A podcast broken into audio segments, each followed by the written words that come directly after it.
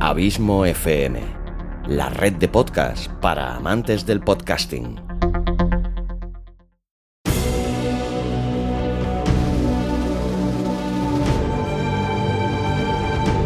Una producción de Abismo FM, creada para todos aquellos que quieren disfrutar de su tiempo libre escuchando grandes historias.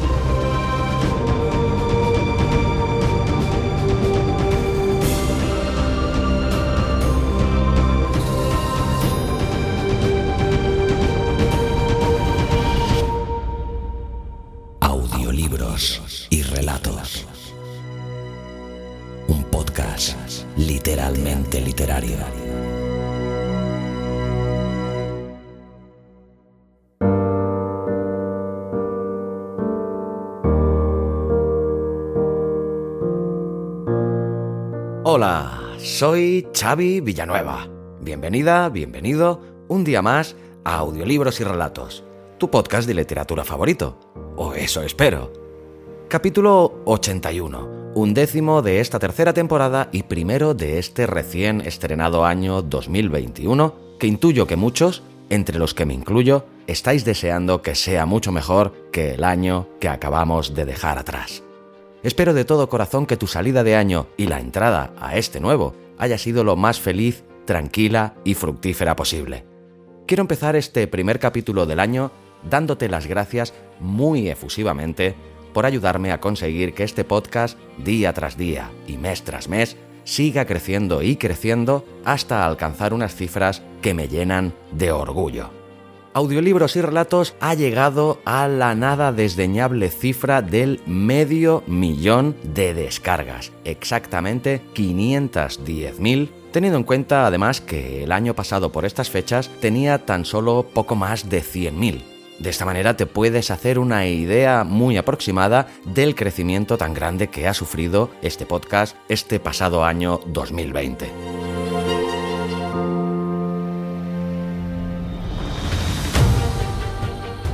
La media de descargas por capítulo alcanza ya la cifra de 6.300 y por si todo esto fuera poco, el pasado mes de diciembre, audiolibros y relatos alcanzó la para mí muy sorprendente cifra de 60.000 descargas. 60.000 en un solo mes. Para mí esto me lo dicen cuando empecé a producir podcast y no me lo hubiera creído ni muchísimo menos. Sé que para otros podcasts de relumbrón son cifras aún modestas, pero que a mí me llenan de un orgullo escrito con mayúsculas, la verdad. Muchísimas gracias a todos por remarcar un punto que considero que es eh, interesante hacerle hincapié, es en el tema de Spotify, ese gran actor en el mundo del podcasting que desde que llegó hace poco más de dos años a este mundillo, pues lo que ha hecho, además de revitalizarlo y potenciarlo, ha sido hacérselo llegar a muchísima más gente y darle una notoriedad que no todas las compañías han estado dispuestas a hacer y Spotify ha apostado clarísimamente por el podcasting y a muchos de nosotros pues nos ha traído estos resultados tan espectaculares. Pues eh, Audiolibros y Relatos cuenta ya con casi 17.000 seguidores a la hora de grabar este podcast en Spotify, además de 420.000 eh, descargas, teniendo en cuenta que antes te he dicho que este podcast ha alcanzado la cifra de 510.000, te puedes hacer a la idea de la importancia que, y el volumen que tienen las descargas de este podcast en concreto en esta plataforma en concreto. Además también Audiolibros y Relatos ocupa el número 3 en el ranking de podcast de ocio en México y el número 15 también en México en el ranking de podcast de ficción. Quiero desde aquí agradecer a todos los oyentes y escuchas mexicanos por esa fidelidad y por ese empujoncito con sabor mexicano que le habéis dado a este podcast para hacerlo crecer y hacerme a mí sentir tan orgulloso. Muchísimas gracias a todos y cada uno de vosotros por este empujoncito. Y por último, decirte también que en el ranking de todos los podcasts escuchados en España de Spotify, eh, Audiolibros y Relatos ocupa un puesto aún modesto, pero que para mí es muy importante, como es el número 87 de todos y cada uno de los podcasts escuchados en España. Muchas, muchas, muchísimas gracias. De veras, no te puedes imaginar la ilusión que me producen estas estadísticas. Evidentemente quiero hacer extensivo también este agradecimiento a Susana Porras y Luis Carballés por la parte que les toca de este éxito y por ayudarme a conseguirlo.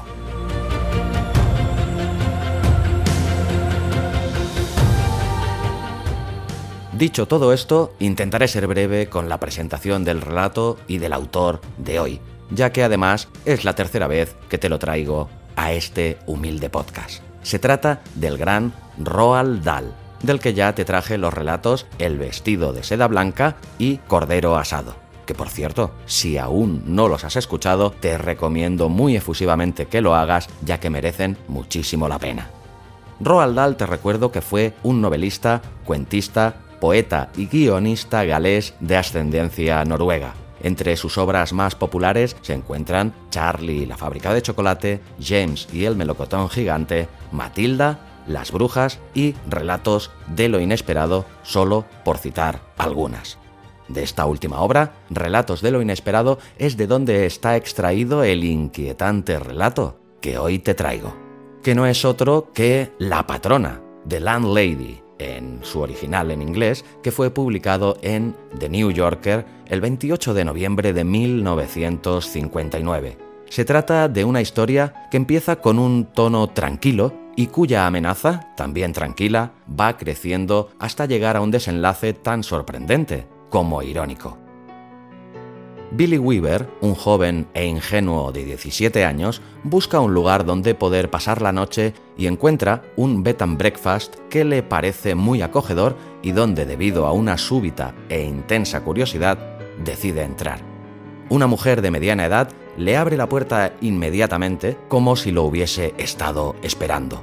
Una vez dentro, Billy va descubriendo poco a poco que ese lugar, además de acogedor y tremendamente barato, está lleno de misterio y que su anfitriona, además de simpática, es también bastante excéntrica. Sin querer adelantarte nada que te desvele el misterio, dejo aquí este pequeño resumen para que tú mismo descubras todos los vericuetos de esta interesante historia de uno de los escritores de relatos cortos más respetados y valorados de todos los tiempos. Espero que lo disfrutes. Te espero aquí en el siguiente capítulo, no sin antes decirte como siempre que larga vida al podcasting y larga vida a la audioliteratura.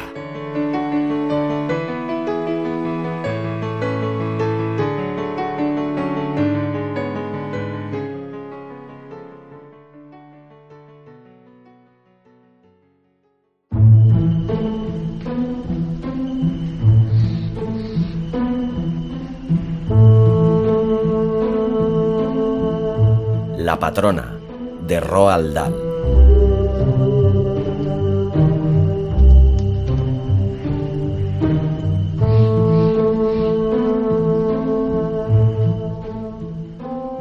Billy Weaver había salido de Londres en el cansino tren de la tarde. Con cambio en Swindon y a su llegada a Bath, a eso de las nueve de la noche, la luna comenzaba a emerger de un cielo claro y estrellado por encima de las casas que daban frente a la estación. La atmósfera, sin embargo, era mortalmente fría, y el viento como una plana cuchilla de hielo aplicada a las mejillas del viajero. Perdone, dijo Billy, ¿sabe de algún hotel barato y que no quede lejos?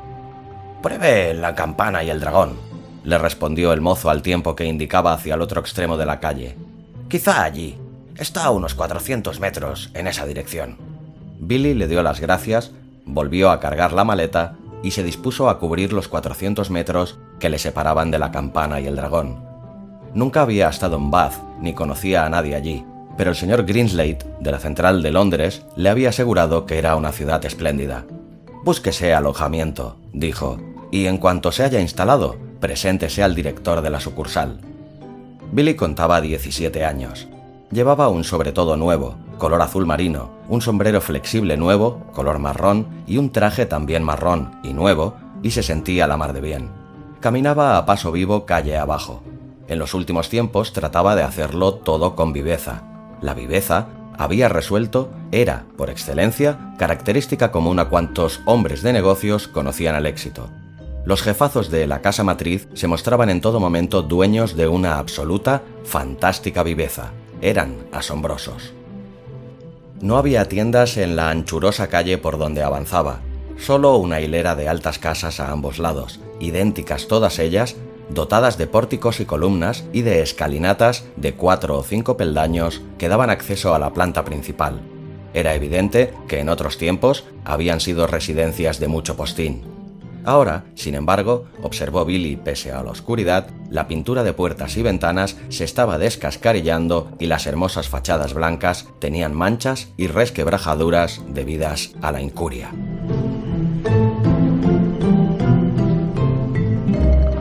De pronto, en una ventana de taños bajos brillantemente iluminados por una farola distante menos de 6 metros, Billy percibió un rótulo impreso que, apoyado en el cristal de uno de los cuarterones altos, rezaba Alojamiento y desayuno. Justo debajo del cartel había un hermoso y alto jarrón con amentos de sauce. Billy se detuvo. Se acercó un poco. Cortinas verdes, una especie de tejido como aterciopelado, pendían a ambos lados de la ventana. Junto a ellas, los amentos de sauce quedaban maravillosos. Aproximándose ahora hasta los mismos cristales, Billy echó una ojeada al interior. Lo primero que distinguió fue el alegre fuego que ardía en la chimenea. En la alfombra, delante del hogar, un bonito y pequeño Basset dormía ovillado, el hocico prieto contra el vientre. La estancia, en cuanto le permitía apreciar la penumbra, estaba llena de muebles de agradable aspecto. Un piano de media cola, un amplio sofá y varios macizos butacones. En una esquina, en su jaula, advirtió un loro grande. En lugares como aquel, la presencia de animales era siempre un buen indicio, se dijo Billy, y le pareció que la casa, en conjunto, debía de resultar un alojamiento harto aceptable. Y a buen seguro, más cómodo que la campana y el dragón. Una taberna, por otra parte, resultaría más simpática que una pensión. Por la noche habría cerveza y juego de dardos y cantidad de gente con quien conversar, y además era probable que el hospedaje fuese allí mucho más barato. En otra ocasión había parado un par de noches en una taberna y le gustó. En casas de huéspedes, en cambio, no se había alojado nunca y para ser del todo sincero, le asustaban una pizca. Su propio título le evocaba imágenes de aguanosos guisos de repollo, patronas rapaces y en el cuarto de estar un fuerte olor a arenques ahumados. Tras unos minutos de vacilación, expuesto al frío, Billy resolvió llegarse a la campana y el dragón y echarle un vistazo antes de decidirse. Se dispuso a marchar. Y en ese instante le ocurrió una cosa extraña. A punto ya de retroceder y volverle la espalda a la ventana, súbitamente y de forma en extremo singular, vio atraída su atención por el rotulito que allí había. Alojamiento y desayuno, proclamaba alojamiento y desayuno, alojamiento y desayuno. Las tres palabras eran como otros tantos grandes ojos negros que, mirándole de hito en hito tras el cristal, le sujetaran, le impusieran permanecer donde estaba, no alejarse de aquella casa y, cuando quiso darse cuenta, ya se había apartado de la ventana y subiendo los escalones que le daban acceso, se encaminaba hacia la puerta principal y alcanzaba el timbre. Pulsó el llamador cuya campanilla oyó sonar lejana en algún cuarto trasero, y enseguida, tuvo que ser enseguida, pues ni siquiera le había dado tiempo a retirar el dedo apoyado en el botón, la puerta se abrió de golpe y en el vano apareció una mujer. En condiciones ordinarias, uno llama al timbre y dispone al menos de medio minuto antes de que la puerta se abra. Pero de aquella señora se hubiera dicho que era un muñeco de resorte comprimido en una caja de sorpresas. Él apretaba el botón del timbre y, hela allí. La brusca aparición hizo respingar a Billy. La mujer, de unos 45 años, le saludó, apenas verle, con una afable sonrisa acogedora. Entre, por favor. Le dijo en tono agradable según se hacía a un lado y abría de par en par la puerta. Y de forma automática, Billy se encontró trasponiendo el umbral. El impulso, o para ser más precisos el deseo de seguirla al interior de aquella casa, era poderosísimo. He visto el anuncio que tiene en la ventana, dijo conteniéndose. Sí, ya lo sé. Andaba en busca de una habitación. Lo tiene todo preparado, joven, dijo ella. Tenía la cara redonda y rosada y los ojos, azules, eran de expresión muy amable. Me dirigía a la campana y el dragón, explicó Billy. Pero casualmente me llamó la atención el cartel que tiene en la ventana. Mi querido muchacho, repuso ella. ¿por qué no entra y se quita de ese frío? ¿Cuánto cobra usted? Cinco chelines y seis peniques por noche, incluido el desayuno. Era prodigiosamente barato, menos de la mitad de lo que estaba dispuesto a pagar. Si lo encuentra caro, Continuó ella. quizá pudiera ajustárselo un poco. ¿Desea un huevo con el desayuno? Los huevos están caros en este momento. Sin huevo le saldría seis peniques más barato. Cinco chelines y seis peniques está muy bien, contestó Billy. Me gustaría alojarme aquí. Estaba segura de ello. Entre, entre usted. Parecía tremendamente amable, ni más ni menos como la madre de un condiscípulo, nuestro mejor amigo, al acogerle a uno en su casa cuando llega para pasar las vacaciones de Navidad. Billy se quitó el sombrero y traspuso el umbral. Cuélguelo ahí. Dijo ella. Y permítame que le ayude a quitarse el abrigo. No había otros sombreros ni abrigos en el recibidor, tampoco paraguas ni bastones.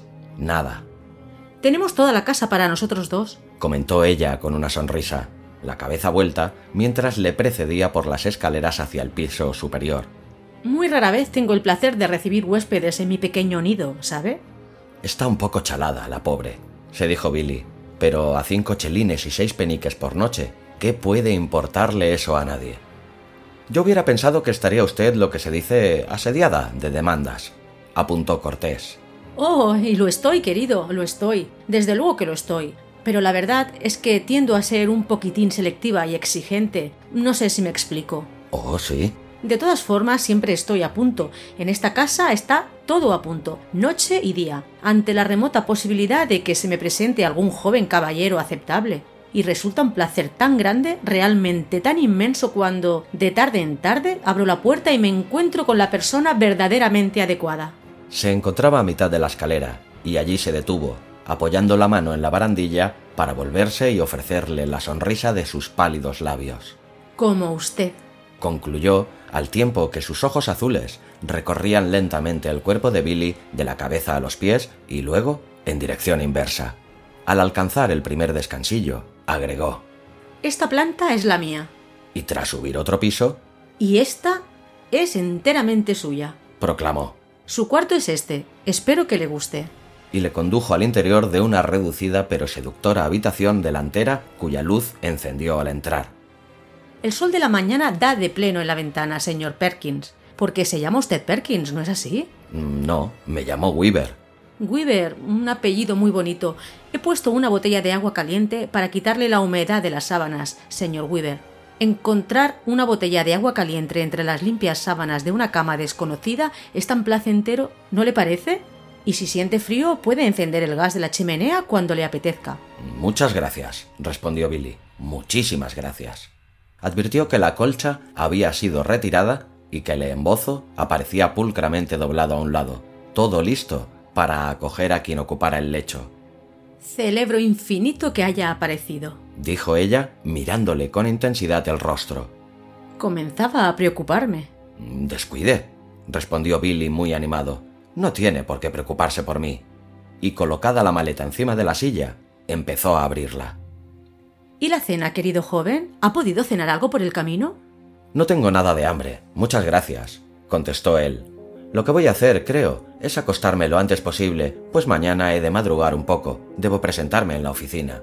Pues conforme, le dejaré solo, para que pueda deshacer su equipaje. De todas formas, ¿tendría la bondad, antes de retirarse, de pasar un instante por el cuarto de estar y firmar el registro? Es una formalidad que rige para todos, pues así lo establecen las leyes del país, y no es cosa de que contravengamos ninguna ley en esta fase del trato, ¿no le parece? Y tras agitar la mano a modo de breve saludo, salió presurosa de la habitación y cerró la puerta. Pues bien, el hecho de que su patrona diese la impresión de estar un poco chiflada no le preocupaba a Billy en lo más mínimo. Como quiera que se mirase, no solo era inofensiva, ese extremo estaba fuera de duda, sino que se trataba, bien a las claras, de un alma generosa y amable. Era posible, conjeturó Billy, que hubiese perdido un hijo en la guerra o algo parecido, y que no hubiera llegado a recuperarse del golpe. De manera que pasados unos minutos, después de deshacer la maleta y lavarse las manos, trotó escaleras abajo y llegado a la planta, entró en la sala de estar. No se encontraba allí la patrona, pero el fuego ardía en la chimenea y el pequeño Bassett continuaba durmiendo frente al hogar. La estancia estaba magníficamente caldeada y acogedora. Soy un tipo con suerte, se dijo frotándose las manos. Esto está requete bien. Como encontrara el registro encima del piano y abierto, sacó la pluma y anotó su nombre y dirección. La página solo tenía dos inscripciones anteriores, y como siempre hacemos en tales casos, se puso a leerlas. La primera era de un tal Christopher Mulholland, de Cardiff. La otra, de Gregory W. Temple, de Bristol. Qué curioso, pensó de pronto. Christopher Mulholland. Ese nombre me suena. Y bien, ¿dónde diablos habría oído aquel apellido un tanto insólito? ¿Correspondería a un condiscípulo? No. ¿Se llamaría así alguno de los muchos pretendientes de su hermana o tal vez un amigo de su padre? No, ni lo uno ni lo otro. Echó una nueva ojeada al libro. Christopher Mulholland, 231, Cathedral Road, Cardiff. Gregory W. Temple, 27 Sycamore Drive, Bristol. A decir verdad, y ahora que se detenía a pensarlo, no estaba muy seguro de que el segundo nombre no le sonase casi tanto como el primero. Gregory Temple, dijo en voz alta mientras exploraba en su memoria. Christopher Mulholland. Encantadores muchachos. Apuntó una voz a su espalda. Al volverse vio a su patrona, que entraba en la sala como flotando, cargada con una gran bandeja de plata para el té. La sostenía muy en alto, como si fueran las riendas de un caballo retozón.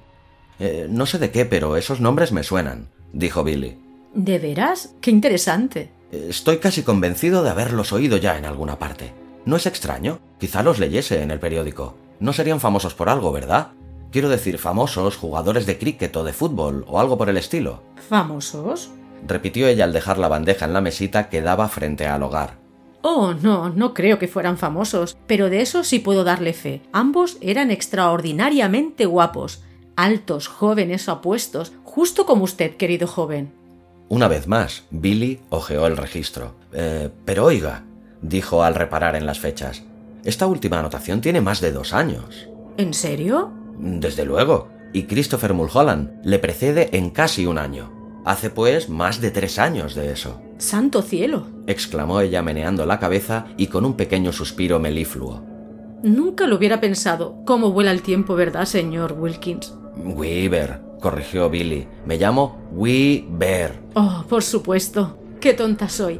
Mil perdones. Las cosas, señor Weaver, me entran por un oído y me salen por el otro. Así soy yo. ¿Sabe qué hay de verdaderamente extraordinario en todo esto? replicó Billy. No, mi querido joven, no lo sé. Pues verá usted, eh, estos dos apellidos, Mulholland y Temple, no solo me da la impresión de recordarlos separadamente, por así decirlo, sino que, por el motivo que sea, y de forma muy singular, parecen al mismo tiempo como relacionados entre sí, como si ambos fuesen famosos por un mismo motivo. No sé si me explico, como, bueno, como Dempsey y Tunney, por ejemplo, o Churchill y Roosevelt. ¡Qué divertido! respondió ella. Pero acérquese, querido. Siéntese aquí a mi lado en el sofá y tome una buena taza de té y una galleta de jengibre antes de irse a la cama. No debería molestarse, de veras, dijo Billy. No había necesidad de preparar tantas cosas. Lo dijo plantado en pie junto al piano, observándola conforme manipulaba ella las tazas y los platillos. Reparó en sus manos, que eran pequeñas, blancas, ágiles, de uñas esmaltadas de rojo. Estoy casi seguro de que ha sido en los periódicos donde he visto esos nombres insistió el muchacho. Lo recordaré en cualquier momento, estoy seguro. No hay mayor tormento que esa sensación de un recuerdo que nos roza la memoria sin penetrar en ella. Billy no se avenía a desistir. Un momento, dijo. Espere un momento. ¿Mulholland? Christopher Mulholland. ¿No se llamaba así aquel colegial de Eton que recorría a pie el oeste del país cuando de pronto... ¿Leche? preguntó ella. ¿Azúcar también? Eh, sí, gracias. Eh, cuando de pronto... ¿Un colegial de Eton? repitió la patrona. Oh, no, imposible, querido.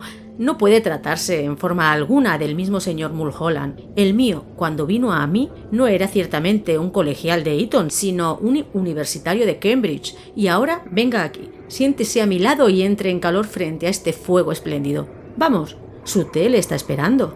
Y con unas palmaditas en el asiento que quedaba libre a su lado, sonrió a Billy a la espera de que se acercase. El muchacho cruzó lentamente la estancia y se sentó en el borde del sofá. Ella le puso delante la taza de té, en la mesita. Bueno, pues aquí estamos, dijo ella. Qué agradable. Qué acogedor resulta esto, ¿verdad? Billy dio un primer sorbo a su té. Ella hizo otro tanto. Por espacio quizá de medio minuto, ambos guardaron silencio. Billy, sin embargo, se daba cuenta de que ella le miraba, parcialmente vuelta hacia él. Sus ojos, así lo percibía, le observaban por encima de la taza, fijos en su rostro. De vez en cuando, el muchacho sentía hálitos de un peculiar perfume que parecía emanar directamente de ella. De forma algo desagradable, le recordaba... bueno, no hubiera sabido decir a qué le recordaba. ¿Las castañas confitadas? ¿El cuero por estrenar? ¿O sería acaso los pasillos de los hospitales? El señor Mulholland, comentó ella por fin, era un extraordinario bebedor de té. En la vida he conocido a nadie que bebiera tanto té como el adorable, encantador señor Mulholland. Imagino que marcharía hace no mucho, dijo Billy, que continuaba devanándose los sesos en relación con ambos apellidos. Ahora tenía ya la absoluta certeza de haberlos leído en la prensa, en los titulares. ¿Marchar, dice? contestó ella arqueando las cejas. Pero querido joven, el señor Mulholland jamás hizo tal cosa. Sigue aquí, como el señor Temple. Están los dos en el tercer piso, juntos. Billy depositó con cuidado la taza en la mesa y miró de hito en hito a su patrona. Ella le sonrió, avanzó una de sus blancas manos y le dio unas confortables palmaditas en la rodilla. ¿Qué edad tiene usted, mi querido muchacho? Quiso saber. Eh, diecisiete años. ¿Diecisiete años? exclamó la patrona. Oh, la edad ideal, la misma que tenía el señor Mulholland, aunque él, diría yo, era un poquitín más bajo. Lo que es más, lo aseguraría, y no acababa de tener tan blancos los dientes. Sus dientes son una preciosidad, señor Weaver. ¿Lo sabía usted?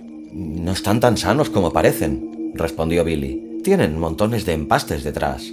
El señor Temple era, desde luego, algo mayor. Continuó ella, pasando por alto la observación. La verdad es que tenía 28 años, pero de no habérmelo dicho él, yo nunca lo hubiera imaginado. Jamás en la vida. No tenía ni una mácula en el cuerpo. ¿Una qué? Que su piel era lo mismito que la de un bebé. Siguió un silencio.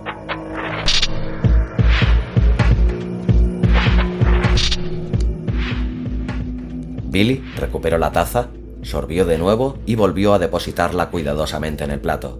Esperó a que su patrona interviniera de nuevo, pero ella daba la impresión de haberse sumido en otro de aquellos silencios suyos. Billy se quedó mirando con fijeza hacia el rincón opuesto, los dientes clavados en el labio inferior. Es el oro, dijo finalmente. ¿Sabe que me engañó por completo cuando lo vi desde la calle? Hubiera jurado que estaba vivo. Ay, ya no. La disección es habilísima, añadió él. Eh, no se le ve nada muerto. ¿Quién la hizo? La hice yo. ¿Usted? Claro está. Y ya se habrá fijado también en mi pequeño Basil. Dijo señalando con la cabeza al Basset tan plácidamente ovillado ante el hogar. Vueltos hacia él los ojos, Billy se percató de repente de que el perro había permanecido todo el rato tan inmóvil y silencioso como el loro extendió una mano y le palpó suavemente lo alto del lomo. Lo encontró duro y frío, y al peinarle el pelo con los dedos, vio que la piel, de un negro ceniciento, estaba seca y perfectamente conservada. ¡Por todos los santos! Exclamó. Esto es de todo punto fascinante. Olvidando al perro, observó con profunda admiración a la mujer menudita que ocupaba el sofá a su lado, y añadió Un trabajo como este debe de resultarle dificilísimo. En absoluto, replicó ella. Diseco personalmente a todas mis mascotas cuando pasan a mejor vida. ¿Le apetece otra taza de té? No, gracias, respondió Billy. Tenía la infusión un cierto sabor a almendras amargas y no le atraía demasiado. Ha firmado usted el registro, ¿verdad? Sí, claro. Buena cosa. Lo digo porque si más adelante llego a olvidar cómo se llamaba usted, siempre me queda la solución de bajar y consultarlo. Lo sigo haciendo, casi a diario. En cuanto el señor Mulholland y el señor... el señor... Temple, apuntó Billy. Gregory Temple. Perdone la pregunta, pero ¿acaso no ha tenido en estos últimos dos o tres años más huéspedes que ellos? Con la taza de té en una mano y sostenida en alto, la cabeza ligeramente ladeada a la izquierda, la patrona le miró de soslayo y con otra de aquellas amables sonrisitas, dijo No, querido, solo usted.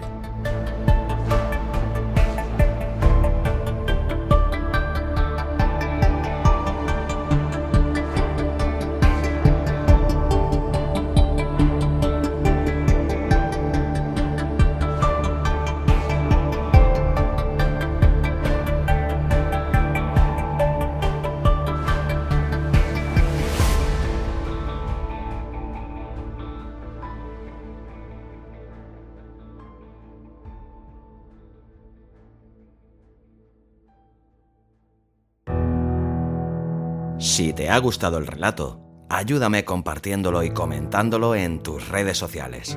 Me encontrarás tanto en Facebook como en Twitter como Abismo FM. Para comentarios y sugerencias, también puedes escribirme en la página de contacto de la web abismofm.com.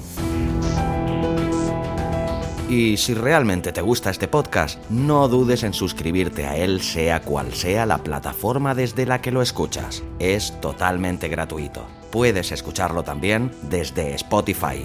Hasta el próximo capítulo.